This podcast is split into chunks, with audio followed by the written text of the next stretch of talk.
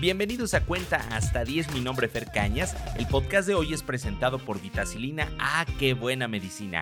Ideal para esos raspones que dan los ejercicios democráticos. Comenzamos.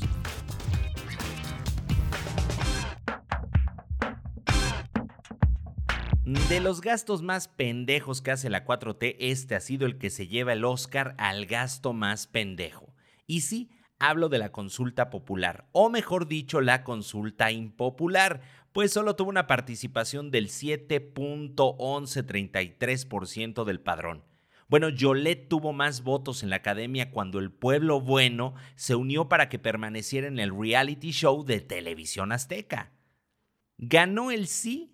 Digamos que tuvo más votos, pero la pobre participación no alcanzó para que fuera obligatoria. El presidente no votó en la consulta popular y es que al final de cuentas lo que pretendía el señorito era que la consulta se llevara a cabo el día de las elecciones federales, lo que le permitiría hacer campaña.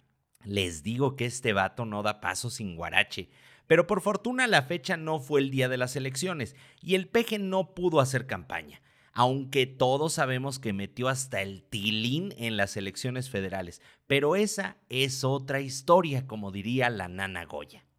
Y entonces si ya no podía hacer campaña, ¿qué le quedaba? Pues joder e intentar que fuera un distractor para los problemas del país. En su imaginario tenía dos posibilidades. La primera, que ganara el sí y la consulta fuera vinculatoria, con lo cual tendríamos más pan y más circo en este gobierno y la segunda, que es la que vemos, donde culparía al INE y a los medios de que este ejercicio fracasara. Y la pregunta del millón es, ¿y dónde están los 30 millones de votos que obtuvo Andrés Manuel en 2018 pues en esta consulta? Solo 6 millones y medio de personas votaron por el sí. 6 millones y medio. Se le perdieron poco más de 24 millones de simpatizantes, Andresito que nadie se mueva ¿eh? hasta que no aparezcan esos 24 millones de votos. Bueno, los 5 mil muertos que firmaron no cuentan. El PRI resucitaba más. En Morena ya se les tronó una tripa por el coraje y el presidente incluso culpó a los medios de comunicación, como ya dije anteriormente, de no dar difusión a la consulta pedorra. La democracia siempre gana, dijo Andrés, y tiene razón, la poca participación es también democracia, donde el pueblo elige no participar en ejercicios cuyo fin es la vendetta y no el bien común.